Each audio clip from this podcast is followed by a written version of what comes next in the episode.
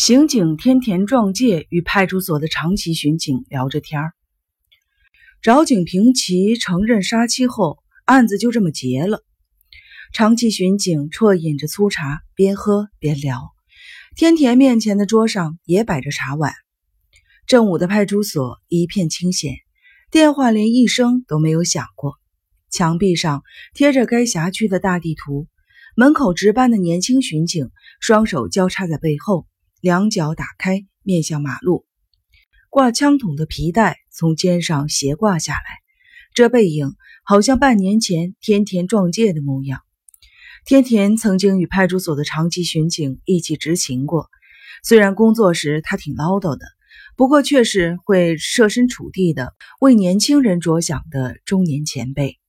今天没执勤的天田碰巧经过这里，顺便拜访了一下派出所的这些朋友。长期巡警聊着聊着，话题就自然而然地带到了沼井游子的谋杀案上。长期巡警是事件发生后第一时间拨电话联络本部的人，为了保持现场的完整，还急忙骑车赶到了沼井家。天田壮介则与山浦组长一同抵达案发现场进行搜证。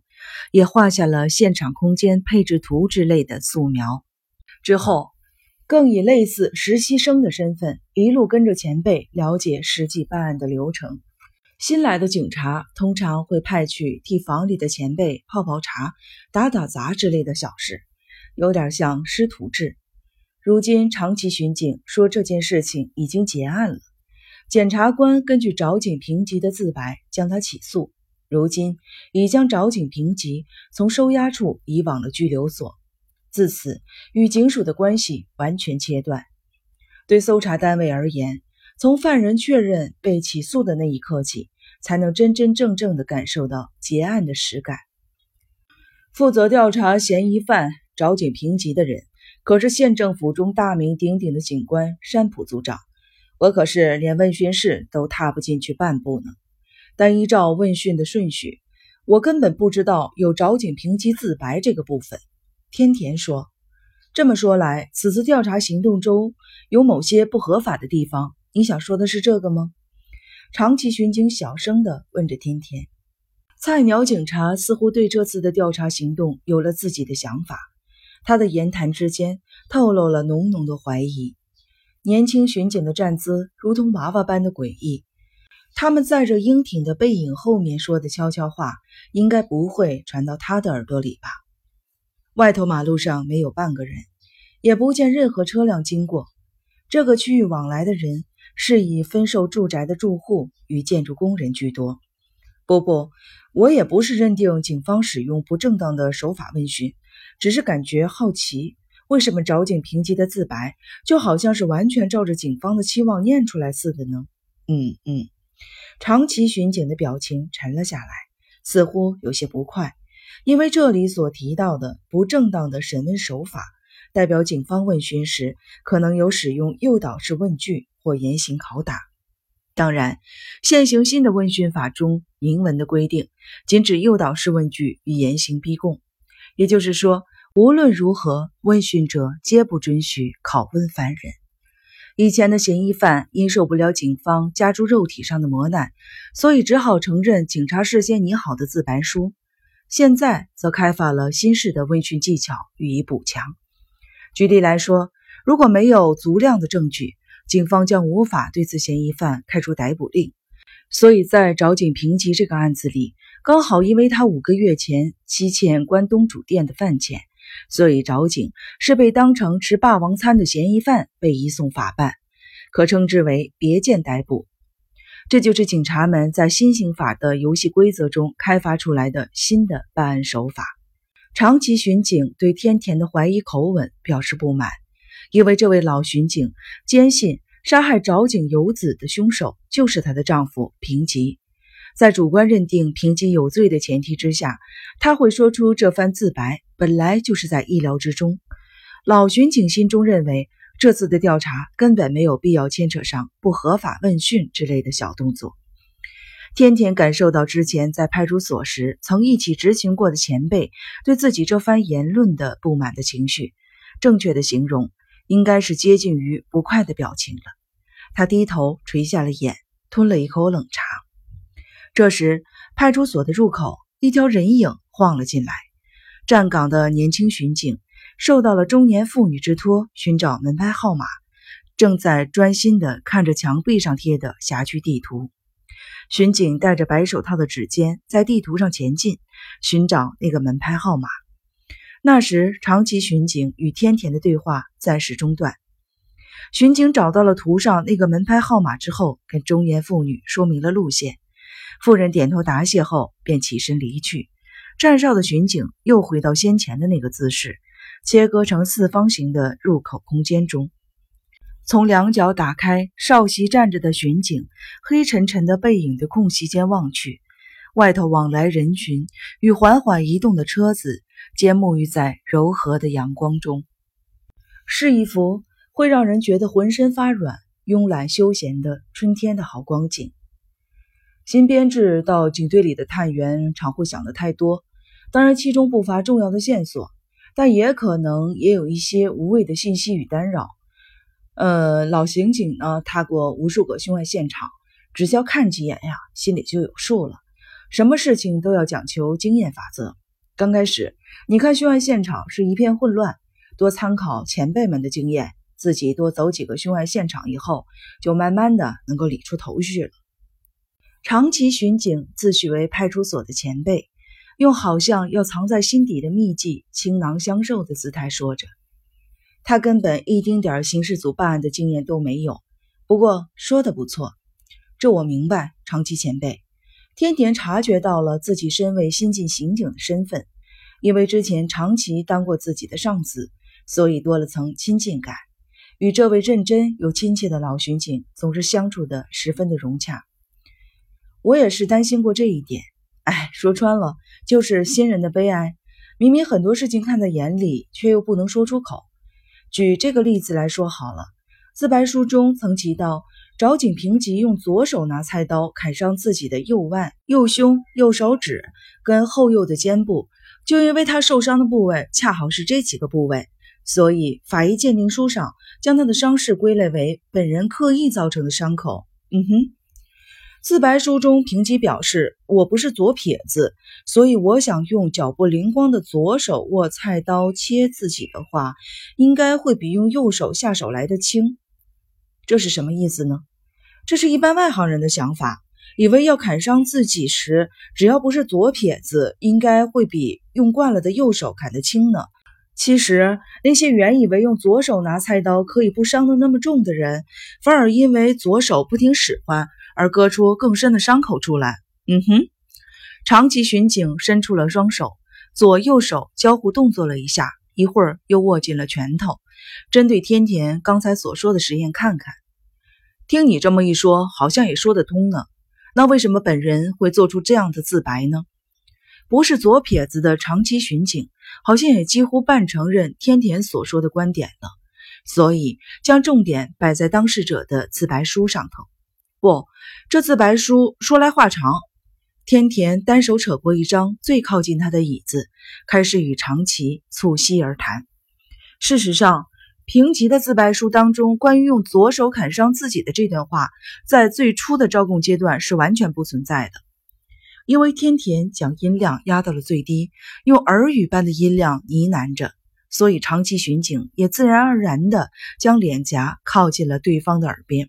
这话怎么说？我在平级接受审问时被支开了，所以没有见到问讯室里面的情形。但我从旁人口中取得了断断续续的信息，只提到最后招供的结论是以左手自残，就像是无法光明正大的说出口的问讯的过程。而我从那时起就觉得，这次的问讯过程中，警方似乎有某些不容易张扬的隐情，会不会是用了诱导式的问话方式呢？长崎巡警也意识到问题的严重性。压低了声音问甜甜，小声道，如同呵气一般。这场问讯总觉得是审问者预设立场的成分比较多。不不不，这些话在警察署内部，我可是都不敢提半个字呢。嗯，我们来整理一下。我想应该是被鉴定报告中的参考数据影响太深的缘故，以至于问讯单位主观的认为平吉的伤势是自己造成的。平吉的受伤部位是在自己的右腕、右胸、右指和背部的右肩，全部集中在右侧。用右手刺到右半部分的身体的确很困难，刺左边呢还是比较容易。但是因为平吉的伤全都在右半边的身体，所以警方只能想到一个可能性，那就是用左手砍。的确会让人自然而然地做此联想。不过，关于利用左手这个伎俩，通常是当某人想蒙混笔迹时才会用左手握笔。警方可能是以此为出发点来猜测犯人的动机的，所以这个部分平吉有可能只是顺着检调机关的说法做出近似于自白的宣言罢了。那么真相到底是什么呢？长期巡警不由得咽下了一口口水。实际情形我也搞不清楚，但如果是被凶手砍伤的话，其右侧身体形成的伤势便再合理不过了。平吉说他是在睡熟中。被砍伤的，他睡熟到甚至连睡在旁边床上的妻子游子被杀了也不知道，所以或许实际情形啊，正同第一次问讯时平吉所说的那样，他真的就是窝在棉被里睡着呢，只是他当时不是仰卧，而是左肩朝下侧卧，用这种睡姿的话，右肩会自然的朝上，通常人睡到一半会掀被子，胸部以上的身体也会不时的跑到棉被外头，是吧？闯入家中的凶手，如果要砍杀熟睡中的平吉，一定是只能先砍露出棉被之外的右肩、后背、右胸以及右手指的部分。你说有没有道理？站岗中的巡警姿势从刚刚到现在连动也没有动过，如同一幅黑色侧面画像般。这边低声的对谈似乎没有传到挺拔背影那头。你跟组长或者警察前辈提过你的意见没有？长期巡警仍低着头，抬眼盯着天田的脸问：“没有，一个字都没说。因为当我有这个想法的时候，平吉已经自己招供了。我是看了押送人犯到地检署时所附的文件中那份自白书与搜查报告书的内容之后才发现的。这是无论说什么，对他也没有什么帮助了吧？”一个案件转交给地检署时，警察的搜查任务并非从此告一段落，还必须确认问讯过程中是否有证据不足的凭空想象，或曾经使用过任何不合法问讯等。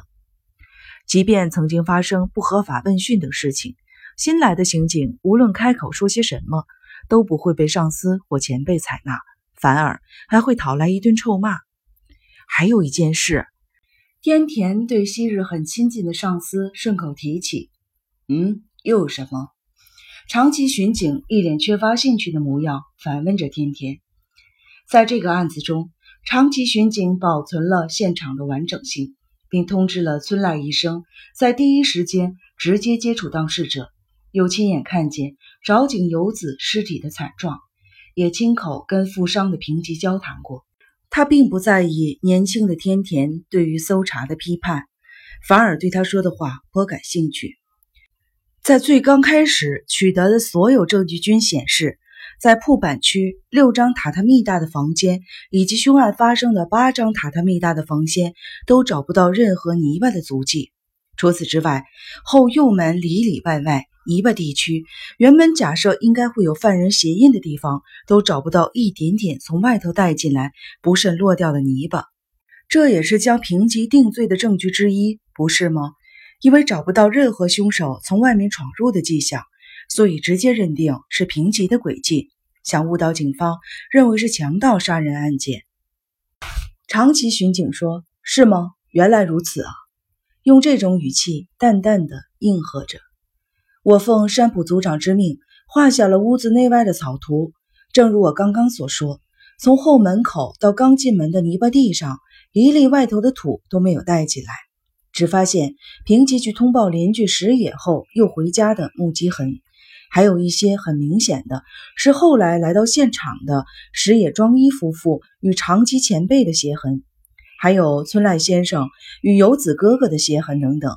包含我，总共六位警方办案人员的鞋痕留在了木板窗外的窄廊下，防雨套窗则是在调查时才被开启的。是这样，如果犯人是从外头闯入的话，从后门进来，一路到家门口的泥巴区，一定会留下鞋印。可想而知，粘在鞋子底下的一块运进来的泥土，也铁定会随着犯人的脚步留在屋内。木窗外的窄廊平台上也应该找得到才对。那一区的土还特别的软呢。我跟村濑医生鞋子上沾的泥巴已经撒在门前了。是的。粘在平吉跟石野他们木屐上头的土也同样掉了下来。对了，门口泥土地上还有负伤的平吉前往邻居家通报惨案来回奔波所洒下的血滴，那血滴被接二连三踏下去的鞋印儿、木屐印儿给盖住了。也就是说，有几滴血痕被掩藏在泥土之下。所以，在这块泥土地上的鞋印、木屐痕，是平吉去邻居家报告惨事后，再度折回来之后才印下来的。